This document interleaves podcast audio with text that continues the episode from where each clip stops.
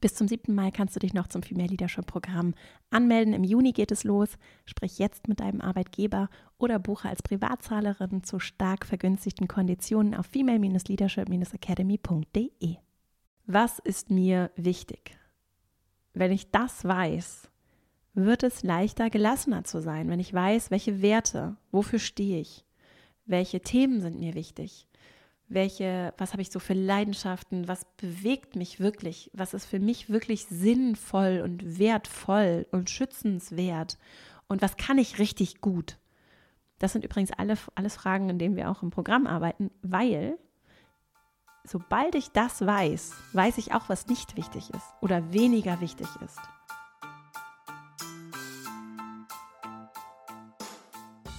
Herzlich willkommen zum Female Leadership Podcast. mein Name ist Vera Strauch und ich bin Host hier im Podcast, in dem es darum geht, dass du deinen ganz eigenen Stil im Job und Leben findest und deinen Weg mutig und selbstbewusst gehst. In dieser Folge geht es um innere Balance. Ich habe zehn Tipps für dich für mehr Gelassenheit. Gelassenheit für deinen beruflichen Alltag, Gelassenheit für große Veränderungen, vielleicht auch große Aufgaben, Führungsaufgaben, Gelassenheit, aber vielleicht auch für anspruchsvolle Beziehungskonstellationen, Familiendynamiken, vielleicht auch große Entscheidungen oder auch einfach so eine innere herausfordernde Situation für dich, vielleicht so emotional anspruchsvolle Zeiten, die es ja immer mal in jedem Leben gibt. Das macht es nicht leichter, das zu wissen unbedingt, kann aber trotzdem vielleicht etwas, ja, es etwas milder machen, damit für dich einen Umgang zu finden und ich freue mich mit dir, jetzt direkt einzusteigen. Wenn du Lust hast auf Input zu diesem Thema, anderen Themen und unserer Arbeit in der Academy, dann komm einfach in unseren Newsletter female-leadership-academy.de slash updates und wir halten dich auf dem Laufenden zu dem, was wir so tun und es gibt regelmäßig Input und Impulse. Jetzt freue ich mich auf diese Folge mit dir und dann legen wir gleich mal los. Innere Balance, etwas, nach dem ich suche. und das mal besser und mal nicht so gut gelingt. Vielleicht geht es dir ähnlich. Und ich habe für dich mal so zehn Tipps mitgebracht, um etwas gelassener durch den Alltag zu gehen. Ich beherzige diese Dinge für meine Führungsaufgaben und auch wirklich so für eine gute Praxis im Umgang mit mir. Und auch wenn mir das manchmal nicht ganz so gut gelingt, es ist schon so, dass ich bei vielen Themen, auch Aufgaben und Dingen, die mich früher vielleicht sehr gestresst hätten, mittlerweile ja wirklich eine gute Gelassenheit gefunden habe. Auch wenn es vielleicht im Außen nicht für alle immer so den Anschein haben mag, im Innen ist es schon so, dass ich, und das ist ja das, was wichtig ist, in erster Linie erstmal, um in diese gute innere Balance zu finden, dass ich für mich schon so eine schöne, ja, eine schöne Gelassenheit erleben darf. Und das ist mir nochmal wieder aufgefallen und bewusst geworden, auch jetzt, äh, ja, wo ich, wo ich auch durch große Veränderungen gehe und in der Academy sich ordentlich was tut und wir wachsen und uns entwickeln. Und da ist mir nochmal bewusst geworden, wie ich äh, auch so, weiß ich nicht, so Themen mit dem Notar oder so, einfach so steuerliche, finanzielle Fragestellungen, Sachen, die mir zum Beispiel am Anfang in meiner Gründung sehr viel Respekt gemacht haben, mittlerweile ja einfach gut einordnen kann und einen guten Umgang für mich so mit, mit vielen Dingen gefunden habe. Und dazu habe ich heute mal so zehn Learnings aus meinem Unternehmerinnenalltag mitgebracht, die sich aber wunderbar, wie gesagt, auf berufliche Situationen, wunderbar aber auch auf so persönliche Beziehungskonstellationen und deinen Umgang mit dir und in diesen Situationen mit anderen übertragen lassen. Insofern steigen wir direkt ein und zwar mit dem ersten Tipp. Ich habe die Angst im Blick und gehe ihr liebevoll auf den Grund. Und immer wenn ich merke, dass hier gerade etwas mich emotional mitnimmt, in welcher Form auch immer, weil ich irgendwie eine E-Mail gelesen habe und dann irgendwie schlecht merke, ich habe schlechte Laune oder weil ich vielleicht in einem Gespräch merke, oh, jetzt werde ich angespannt oder weil ich vielleicht, weiß ich nicht, am Sonntagabend mir so Gedanken mache und grübel, egal was dann so der Auslöser ist, ich gehe in das Gefühl. Vor allem dann, wenn es eben nicht so angenehm ist. Und ganz häufig steht dahinter irgendeine Form von Angst. Ne? Also Stress zum Beispiel. Hinter Stress kann Angst stehen. Steht häufig Angst. Und hinter, oh, ich bin jetzt irgendwie so ich habe so diesen Reflex von, ich muss mich da jetzt irgendwie einmischen und einbringen. Steht häufig auch Angst davor, dass da irgendwas nicht richtig läuft und ich muss mich irgendwie einbringen, damit es läuft. So.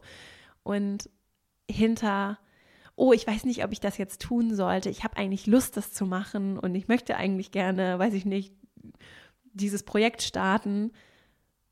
Aber irgendwas hält mich zurück. Da steht häufig auch Angst. So, und diese Angst, die hat eine Funktion die gehört nicht weggedrückt, sondern die hat ja was mir was zu sagen.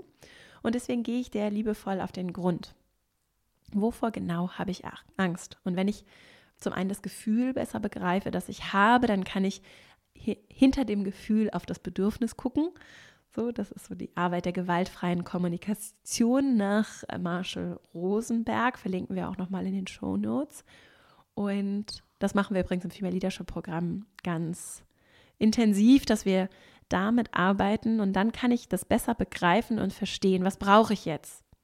Planungssicherheit, finanzielle Puffer, weitere Informationen, nochmal ein Gespräch mit jemandem. Daraus kann ich einen Plan ableiten und die Informationen, die mir die Angst zu geben hat, nutzen. Und die kriege ich eben nur oder viel leichter, wenn ich mich mit meiner Angst beschäftige. Das ist unbequem, aber notwendig. Dazu kann ich auch nochmal auf mein Buch verweisen wo es ja ums Unbequeme geht. Das Buch heißt Unbequem. Und das macht sich für mich persönlich sehr bewährt. Ich möchte noch eine andere Ressource verlinken bei den Büchern, und zwar das Buch Focusing von Eugene Gentlin. Schon häufiger auch hier empfohlen. Für all die, die sich mit dem Fühlen vielleicht nicht ganz so leicht tun, kann das eine ganz schöne Anleitung sein. Das ist schon wirklich so ein Klassiker, also schon ein bisschen älter. Aber so ein kleines Büchlein, das mir auf jeden Fall auch gerade in dieser Focusing-Technik tatsächlich sehr geholfen hat. Zweitens, Fehler gehören dazu. Also Sachen, die nicht wie geplant laufen. Ob ich die dann Fehler nenne oder anders nenne, finde ich vollkommen berechtigt und kann auch schön sein, das ein bisschen anders in der Terminologie für mich zu praktizieren. Nur am Ende gehört es dazu, dass Dinge nicht immer so laufen wie geplant.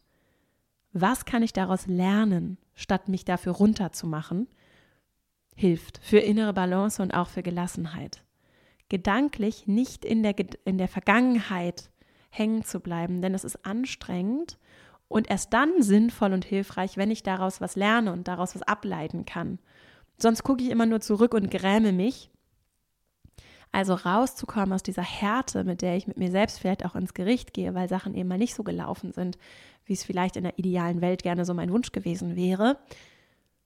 Es wird nicht alles perfekt laufen. Und das ist nicht nur okay, sondern es ist sogar gut, weil ich daraus was lernen kann. Und in dem Moment ist es trotzdem doof, häufig sogar sehr doof. Auch das weiß ich. Und auch dieser Schmerz des Moments gehört dann vielleicht durchaus dazu. Nur was kann ich daraus lernen?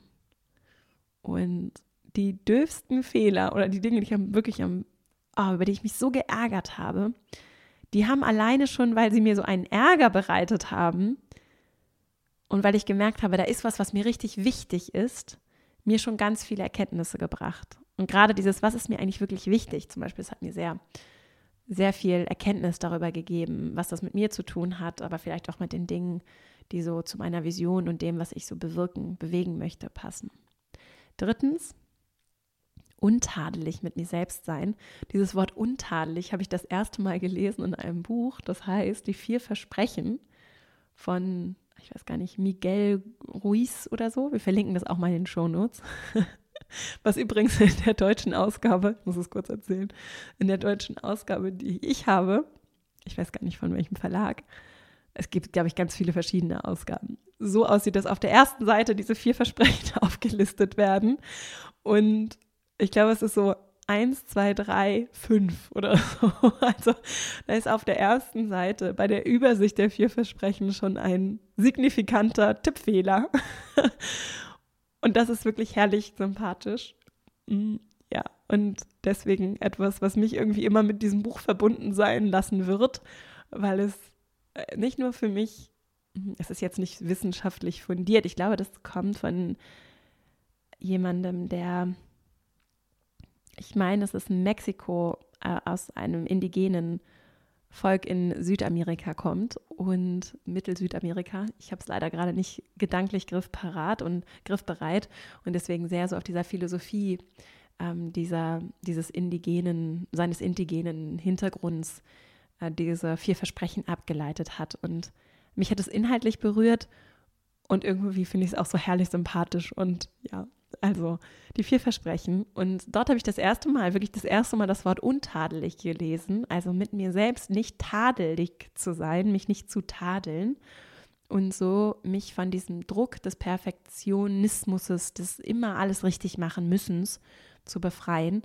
Darüber zum Beispiel hat hier ja, das war wiederum wissenschaftlich sehr fundiert, die Soziologin Franziska Schutzbach in unserer Folge zum Thema Mental Load gesprochen verlinken wir mal in den Show Notes, über diesen Anspruch, vor allem den Frauen, denen in der Art und Weise, wie wir Mädchen, Frauen sozialisiert werden, gesellschaftlich, vermitteln, wir müssen uns kümmern und fürsorglich sein und für andere da sein.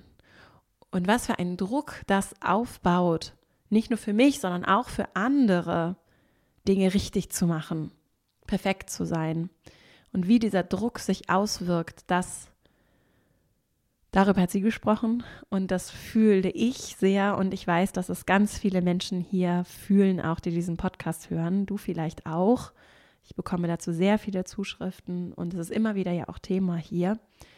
Und ich sehe es als meine Aufgabe, mich auch daraus zu emanzipieren und mich davon zu befreien. Und ganz konkret heißt es für mich, untadelig mit mir zu sein. Übrigens ist das ein ganz großes Element meiner Arbeit im Female Leadership Programm mit dir, wenn du mal dabei sein möchtest. Denn das ist nicht, das sagt sich ja leichter, als dass es sich lebt, aber als ich das für mich geschafft habe, das klappt auch nicht immer, aber mittlerweile tatsächlich muss ich echt sagen, sehr gut. Das ist was, was ich hinbekommen habe und auch nachhaltig umsetze, gut mit mir zu sein und mich nicht runterzumachen, weil irgendwas mal nicht so läuft, wie ich das eigentlich gerne möchte. Darauf bin ich sehr stolz, muss ich sagen. weil ich auch mir mittlerweile erlaube, mich so zu zeigen, wie ich bin. Sicherlich nicht vollständig und immer, aber darum geht es ja, wie gesagt, auch nicht, sondern äh, mich wirklich so anzunehmen, besser kennenzulernen, auch mal hinzugucken, wo es vielleicht nicht so auf den ersten Blick so ideal in mir aussieht und das irgendwie so neugierig zu erkunden, mir auch zu erlauben, vielleicht mal meine Meinung zu ändern, mir erlauben, Fehler zu machen, mir zu erlauben, mich einfach richtig gerne zu mögen, wie ich bin. Und mir auch zu erlauben, mich zum Beispiel mal zu entschuldigen, wenn ich irgendwie, weil ich manchmal bin ich auch nicht so, wie ich gerne sein möchte, vor allem im Umgang mit anderen. Und dann daraus so dazu zu lernen und da so eine Weichheit reinzubringen mit mir, das äh, klappt bei mittlerweile wirklich gut und ich kann euch alle wirklich dich nur einladen, das auch zu tun. Und übrigens, dafür gibt es ja auch diesen Podcast. PS. und auch auch die Academy tatsächlich, was so methodisch tatsächlich was ist, was wir machen und ja, was einfach gut tut, auch wenn wir es anderen schenken, ne? von anderen so weich angenommen zu werden und von anderen nicht getadelt, nicht bewertet zu werden, das ist wirklich richtig schön. Nicht, dass mir das immer gelingt, nur es fängt halt bei mir selbst an. Und da habe ich schon eine ganze Menge ganz gut aufgleisen können, einfach dadurch, dass ich es ganz regelmäßig im Blick habe und eben diese Aufgabe, dieses End, ah, dieses uns lösen vom perfekt, perfekt sein müssen als Aufgabe auch für andere verstehe. Das ist wieder das Thema Fürsorge. so, dann der vierte Tipp. Was ist mir wichtig? Wenn ich das weiß, wird es leichter, gelassener zu sein, wenn ich weiß, welche Werte, wofür stehe ich, welche Themen sind mir wichtig, welche, was habe ich so für Leidenschaften, was bewegt mich wirklich, was ist für mich wirklich sinnvoll und wertvoll und schützenswert und was kann ich richtig gut. Das sind übrigens alle, alles Fragen, in denen wir auch im Programm arbeiten, weil sobald ich das weiß, weiß ich auch, was nicht wichtig ist oder weniger wichtig ist. Und dann kann ich zeitliche Entscheidungen treffen. Dann kann ich nämlich gelassener werden, auch wenn es darum geht, wie ich meine Zeitressourcen verteile, weil ich im Zweifelsfall weiß, wenn ich dieses Meeting absage, wenn ich dieses Thema vielleicht auch gehen lasse, wenn ich diese Aufgabe streiche, dann kann ich mich immer noch den Sachen zuwenden, die wirklich wichtig sind. Fünftens, ich habe es genannt, wie kann ich unkonventionell sein? Bewusst Dinge anders zu machen. Und zwar nicht aus einem Selbstzweck, sondern weil es mir zum Beispiel Spaß macht oder weil es zu meiner Intention passt, weil es zu dem passt, was mir wirklich wichtig ist und weil es eben sich auch ableitet aus diesem neugierig, untadelig erkunden wollend. Und dann stelle ich vielleicht fest, dass ich gerne laut bin. so, und dass ich vielleicht irgendwie, ich habe das neulich gedacht, als ich ich bin mit, mit einer Freundin spazieren gegangen und wir haben uns unterhalten und alle Menschen so um uns herum haben so leise gesprochen. Wir sind um in, hier in Hamburg spazieren gegangen und es war so Naturlandschaft und alle haben so leise gesprochen. Und mir ist dann immer da aufgefallen, dass ich so laut erzählt habe, was mich gerade beschäftigt. Und dann habe ich kurz gedacht, hm, ist das hier irgendwie so eine Regel? Und ne, ich habe dann manchmal so Momente, wo ich mich frage, ist das jetzt irgendwie eine Regel und ich habe das nicht mitbekommen? Und dann habe ich gedacht, nee, eigentlich wirklich ist okay. Ich bin eben lauter als andere. Und wenn mich dann jemand bittet, leiser zu sein, dann bin ich auch gerne rücksichtsvoll. Nur in dem Moment war es, glaube ich, auch wirklich egal. Aber ich hatte dieses Momentum und deswegen, da bin ich irgendwie unkonventionell vielleicht in dem Kontext dann oder auch die Art, mich zu kleiden, mich zu geben, mich vielleicht auch ganz anders. Unkonventionell muss ja nicht schrill sein und auf Biegen und Brechen irgendwie auffallen, sondern es kann ja auch unkonventionell sein in zum Beispiel einem Meeting, in dem sehr hart gesprochen wird und vielleicht auch so eine gewisse Umgangs, so eine gewisse Umgangsform ist, vielleicht eine gewisse Weiche reinzubringen und trotzdem sehr klar zu sprechen, so die Geschwindigkeit mitzugehen, dabei zu sein und es so ein bisschen anders zu machen. Und das bringt Gelassenheit, weil es Integrität, Stimmigkeit bei dir fördern kann und dadurch Energie spart. Und Stimmigkeit für mich ein großer Aspekt von Gelassenheit ist, weil ich weniger gelassen bin, wenn ich nicht in dieses ähm, ich kann es jetzt gar nicht auf Deutsch sagen, dieses in Sync, so in, im, im Flow, in mir sein finde. Und ich weiß, das Thema Authentizität ist ein schwieriges, finde ich.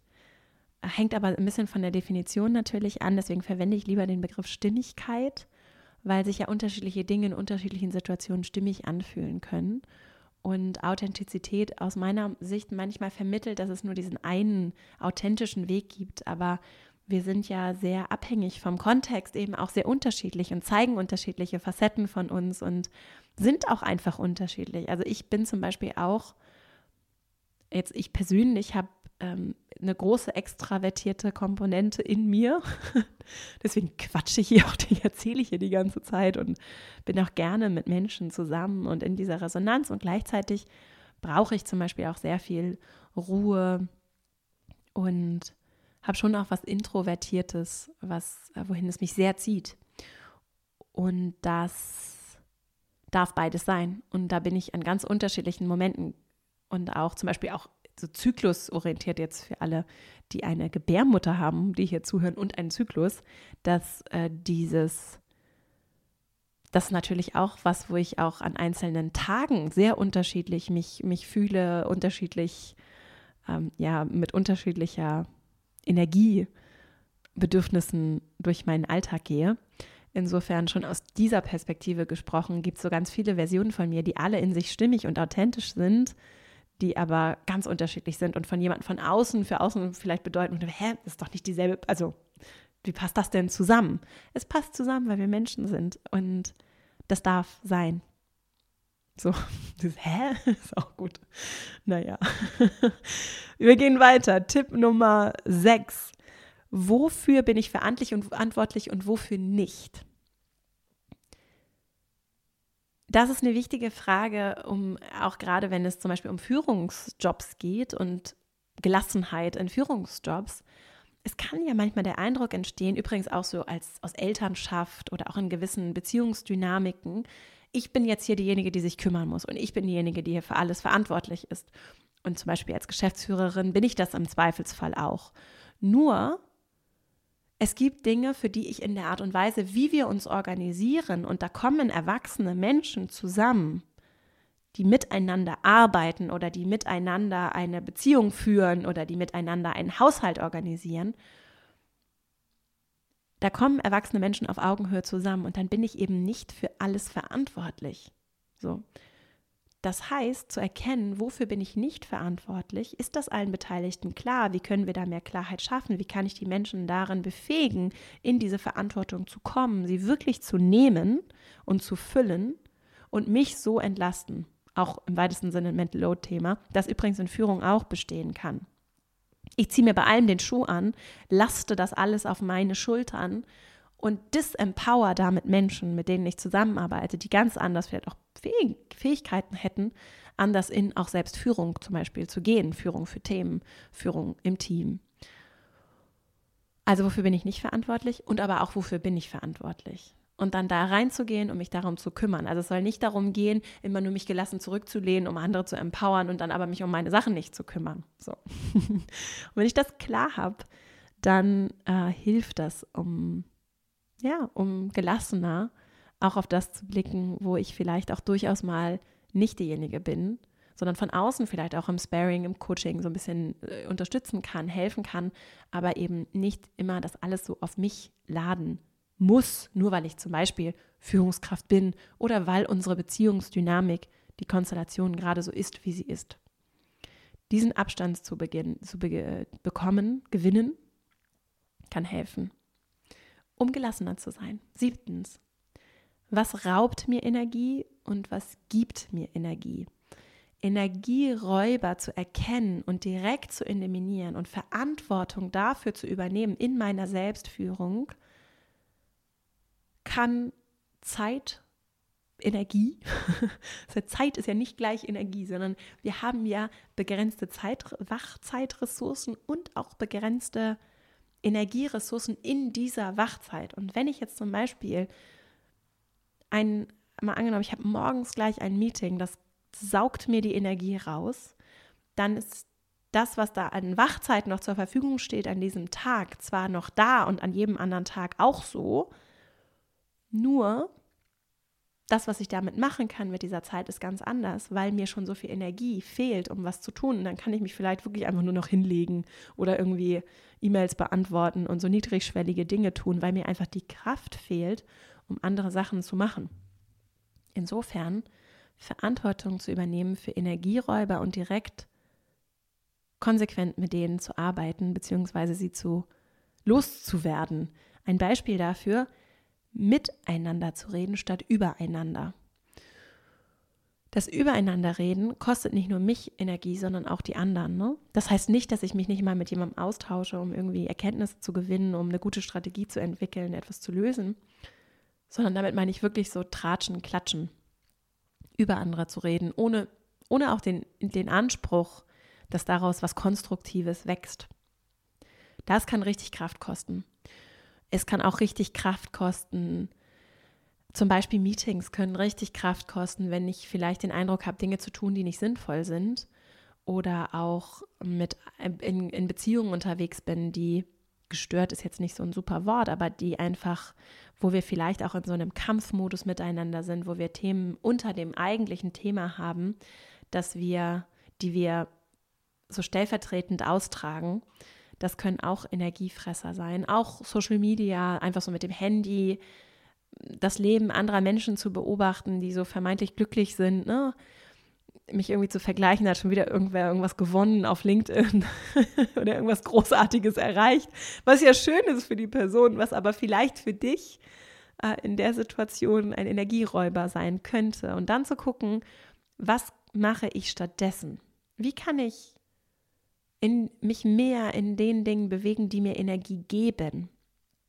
Und Energie geben tun mir jetzt vielleicht nicht nur so die, oder mir geben vielleicht nicht nur Dinge Energie, die so diese klassischen Wohlfühl-Themen sind, wo ich mich irgendwie erhole und Wellness mache, so, sondern mir kann, mir geben zum Beispiel Energieaufgaben, die mir richtig Spaß machen. Oder auch Meetings tatsächlich, in, dem, in denen ich merke, oh, wir kommen hier richtig vorwärts, es hat richtig was gebracht. Das war jetzt gut, dass wir uns getroffen und diesen Austausch hatten. Und dann gucke ich, was kann, wie kann das mehr werden?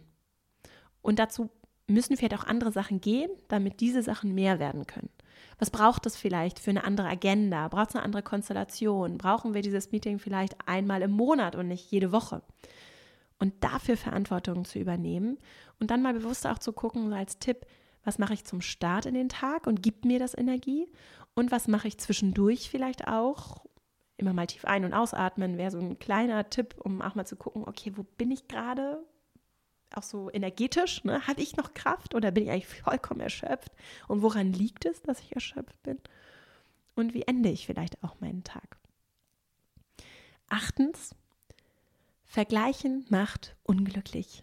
Und das zu beherzigen und zu überlegen, wie komme ich raus aus dem Vergleichen mit anderen, darf dir ganz viel Gelassenheit geben. Aktiv Wettbewerbsdenken loslassen und stattdessen zu fragen, was soll mehr werden? Wen kann ich unterstützen? Wie kann ich mich selbst unterstützen? Was brauche ich? Was möchte ich vielleicht anderen geben, weil ich selbst auch brauche? Wie komme ich raus aus diesem höher, schneller, weiter? Ich vergleiche mich, ob ich glücklich genug bin, ob ich erfolgreich genug bin, was mir andere nehmen könnten, da rauszukommen ist so wichtig und es wird so häufig gesagt und dann, und das war für mich auch schon durchaus sehr desillusionierend, auch so in meiner Blase, sehr häufig gesagt und was dann wirklich gelebt wird, ist manchmal was ganz anderes und es ist, glaube ich, dann auch gar keine böse Absicht oder so, sondern einfach auch erlernte Dynamik und erlernte Muster. Und umso wertvoller ist es natürlich, sich da rauszulösen, um das wirklich ernst zu meinen miteinander und nicht gegeneinander. Und ich erlebe das als sehr, sehr berührend, wenn Menschen das wirklich aufrichtig leben. Die müssen das gar nicht sagen. so. Und ich erlebe es ganz häufig, dass Menschen, die das überhaupt nicht sagen, das aber total leben.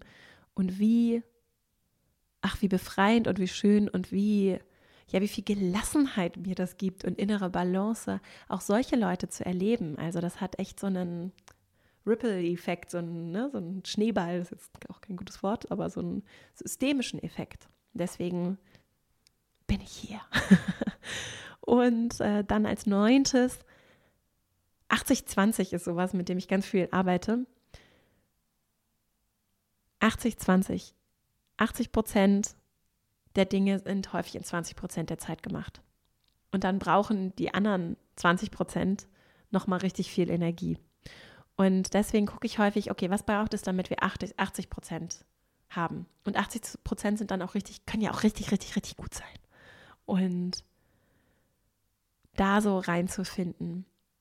Und dann nämlich in, in ein, ich kreiere mehr, als ich konsumiere zu kommen. Und damit meine ich nicht irgendwie jetzt hier noch mehr Podcasts, sondern ich kreiere auch miteinander. Ich kreiere äh, meinen, meinen Alltag, meine Energie, das, was ich geben kann, wie ich in Beziehung mit anderen gehe, was ich nicht nur sage, sondern auch tue.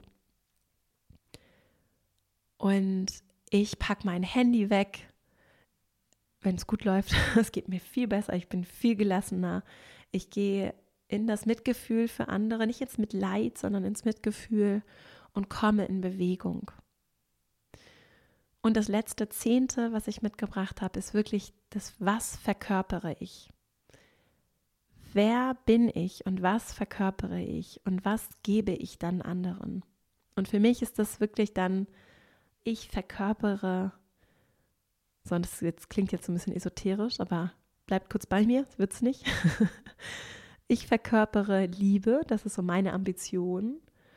Und sehr, sehr schön definiert und vor allem sehr klar definiert und auch auf eine gewisse Weise so handfest definiert, dass Bell Hooks in ihrem Buch Alles über Liebe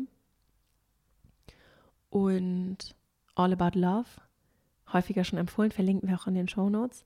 Und da spielen dann zum Beispiel auch solche Themen wie Gerechtigkeit eine Rolle. Verbindlichkeit. Und das ist so, so finde ich sehr gut in meine Essenz und das, was mir wichtig ist. Und das ist eine Ambition. Das klappt natürlich nicht immer, aber das ist was, was für mich ja, total schön sein kann. Und was ich deswegen auch so offen mit dir teile, weil es für dich vielleicht, mit Sicherheit wird es für dich was anderes sein, was für dich jetzt gut resoniert oder wie du es für dich mit Leben füllst. Nur ich, ich für mich besinne mich immer wieder darauf, was verkörpere ich? Und ich bin nicht hier, um mich mit anderen, weiß ich nicht, Menschen in meinem Umfeld, anderen UnternehmerInnen, mit anderen Frauen, anderen KollegInnen, Menschen irgendwie zu vergleichen und mich mit denen in so einen Wettbewerb zu begeben, um irgendwie die tollste, erfolgreichste, beste, weiß ich nicht was zu sein. Dafür bin ich nicht hier. Und ich weiß, dass diese Dynamik, die da draußen unterwegs ist und wie auch zum Beispiel Social Media funktioniert, ja eine ganz, eine ganz anderen Logik folgt. Ne? Da geht es darum zu, zu erlesen, oh, was machen die alles Tolles und die, die, kriegen dann so diesen perfekten kleinen oder sehr schönen kleinen Auszug aus dem Leben anderer Menschen. Und natürlich in so einer guten Energie kann das dann auch heißen, dass ich mich total freue für die. so. Und man, aber in einer nicht so guten Energie an einem Tag, an dem es mir vielleicht auch nicht so gut geht, denke ich, oh Mensch, ne, das ist hier schon wieder irgendwer, weiß ich nicht, was Tolles erreicht und so und was mit mir. so. Und deswegen dieses Wettbewerbsdenken ist wirklich so giftig. Das ist mir jetzt in den letzten Wochen nochmal bewusst geworden, weil das wirklich der Un das ist das Gegenteil von dem, was wir brauchen für Frieden. Da gibt es so ein schönes Zitat von Maria Montessori, die sich ja so mit dem friedlichen äh, Erwachsen oder dem friedlichen Sein von Kindern beschäftigt, auch so aus pädagogischer, als pädagogisches Konzept mit der Montessori-Pädagogik und wo es sehr um Augenhöhe geht und was total bricht mit dem Wettbewerbskonzept. Und da habe ich jetzt hier auch schon richtig viel gemacht. Und das ist mir jetzt gerade so von dem Kontext von Frieden und dann eben auch inneren Frieden, Gelassenheit, um den es in dieser Folge geht, nochmal bewusst geworden. Wettbewerb ist, wenn wir Wettbewerb unterrichten, wenn wir Wettbewerb lehren, wenn wir Wettbewerb fördern bei anderen und uns auch selbst mit damit einlassen auf dieses Spiel, dann ist das genau das, was wir nicht brauchen für Frieden, weil es für Frieden darum geht, uns alle als eins zu begreifen, uns alle nicht als eine Person, aber als etwas, was verbunden ist. Und da in dieses Bewusstsein zu kommen, das tut den Menschen gut auf dieser Welt, das tut auch diesem Planeten gut, den planetaren Grenzen, das tut dieser Demut, mit der wir uns und einander begegnen, gut. Und das ist das, was wir brauchen. Und Unternehmen, Organisationen, sind ein ganz großer, wirklich Buchstaben- und Friedenstifter mit diesen Wettbewerbsthemen. Und ich verstehe, woher die kommen. Ich verstehe die Pyramide, die Logik. Ich verstehe das alles. Und ich will auch niemanden dafür verurteilen, das zu, mit Leben zu füllen und dass das so funktioniert. Nur, wir brauchen ja eine Vision, wo wir hinwollen. Und wo wir für, für wir Verantwortung übernehmen können und wie wir Einfluss nehmen können. Und wenn wir darüber sprechen wollen und Großdenken, visionär denken, das ist ja das, worum es auch geht, wenn es um Führung, Leadership geht, dann kommen wir um diese Fragestellung dessen, was wir kultivieren als Menschen miteinander, auch im Job, auch in Organisationen, nicht herum. Und dann habe ich nicht die einfachen Antworten, ne, was, was, wie das jetzt alles so im Detail komplett aussehen kann. Nur ich weiß, wir müssen uns auf den Weg machen und es gibt andere Wege und die sind häufig dann gar nicht so kompliziert, weil es ja sehr wohl kultiviert und gelebt wird und es gibt ja sehr wohl Umfelder, in denen sich KollegInnen nicht als Wettbewerb sehen, in denen sich Menschen aufrichtig unterstützen, in denen großartige, zum Beispiel jetzt äh, so Fraueninitiativen, wo Menschen wirklich mit innerer Größe aufrichtig ihren Einfluss teilen, andere Menschen hochheben, ohne dass sie irgendwas zurückerwarten und richtig was bewegen. Und davon brauchen wir mehr. Und dem Aufmerksamkeit zu schenken und das gezielt zu fördern, zu unterstützen und da mitzumachen, in dieser Energie und in diesem, das verkörpere ich bewusst, äh, verkörpere ich das, das brauchen wir. Das tut uns gut. Und das ist mehr als eine Floskel, sondern es ist wirklich ein Verkörpern, viel mehr als ein Ich rede darüber. Ist auch gut darüber zu reden. Na ja, auch die ganze Zeit. Nur wirklich das zu verkörpern. Und das bringt Gelassenheit, weil auf einmal ganz viele Dinge keine Rolle mehr spielen. Oder nur noch eine sehr untergeordnete Rolle. Und, und weil andere Verbindungen und Beziehungen möglich werden dadurch. Ja. Also, ich fasse nochmal ganz kurz die zehn Impulse, Tipps für dich für mehr Gelassenheit zusammen. Erstens, ich habe die Angst im Blick und verstehe, was hinter ihr steht. Ich gehe ihr liebevoll auf den Grund und lerne von der Angst. Zweitens, Fehler gehören dazu. Was kann ich aus ihnen lernen? Drittens, untadelig mit mir selbst zu sein und mich so von dem Druck des Perfektionismus befreien. Viertens, was ist mir wirklich wichtig? Welche Werte, Themen, Leidenschaften, Sinn, Stärken? Fünftens, wie kann ich unkonventionell sein, also bewusst Dinge anders machen? Nicht aus einem Selbstzweck, sondern weil es stimmig ist für mich. Sechstens, wofür bin ich verantwortlich und wofür nicht? Siebtens, was raubt mir Energie, was gibt mir Energie? Achtens, Vergleichen macht unglücklich, statt des Vergleichens in diese Verbundenheit zu finden mit mir und mit anderen. Neuntens, 80-20, handeln, aktiv werden, mehr kreieren, als ich konsumiere, auch an Beziehungen und Verbindungen, Support. Zehntens, was verkörpere ich? und wie ist das stimmig? Und wie kann das vielleicht auch immer stimmiger werden? Ich danke dir so sehr für, fürs Zuhören, für den äh, großartigen Support meiner Arbeit. Ich erfahre wirklich aufrichtig von den Menschen, die hier zum Teil schon sehr lange, zum Teil aber auch kurz dabei sind, ähm, ganz viel von dieser Energie, die das nicht nur sagt, sondern echt meint mit dem Miteinander. Und das ist für mich was, was ganz äh, besonders ist und was mir, wovon ich nicht nur so viel gelernt habe und was mich sehr inspiriert und beflügelt, sondern was mir auch diese Energie hier gibt, jede Woche für diesen Podcast, ohne dass ich es in Frage stelle. Sehr viel hoffentlich auch Gutes zu geben.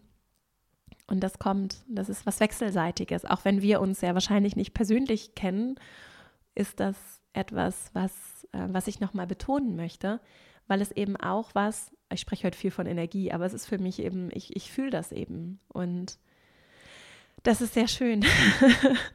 also in diesem, äh, auf diesem Weg dafür nochmal ein großes Danke auch für all den Support, den ich bekomme, ohne dass ich das auch mitbekomme. Ne? Ich weiß, ganz, ganz viele Leute hier teilen die Inhalte, bewerten sie und nicht nur das, also lassen hier fünf Sterne da und schreiben einen tollen Kommentar, was total hilfreich ist für unsere Arbeit, sondern reden auch einfach gut über das, was ich mache, was wir machen und wir bekommen so viele Anfragen und Rückmeldungen, einfach weil auch viele Leute hier total supporten, was wir tun. Und es ist ja nur so möglich. Also hier steht ja kein großes Mediennetzwerk dahinter oder irgendwelche einflussreichen Leute. So, das ist wirklich was, was echt entstanden ist aus den tollen Menschen, die hier sind und das seit fünf, mittlerweile erst in sechs Jahre eigentlich schon hier dabei sind. Und das ist schon echt, ich habe neulich nämlich ein Interview gegeben für einen, einen anderen Podcast und da habe ich das nochmal mal mir so vor Augen geführt, wie besonders das eigentlich ist. Ja, insofern vielen Dank. Es gibt mir ganz viel Gelassenheit irgendwie, das so zu wissen und diese Verbundenheit äh, zu spüren und dadurch auch den Raum zu haben, die Sachen zu machen, zu kreieren, die ich machen möchte und geben möchte. Und ja, das ist sehr, sehr schön. Also, vielen Dank ich wünsche dir eine richtig, richtig schöne Woche und vor allem auch einen richtig schönen Jahresausklang. Wir sind ja schon am Ende des Jahres und ich danke dir und freue mich auf alles, was noch so kommt. Bis dahin und wirklich von Herzen alles Liebe, deine Vera.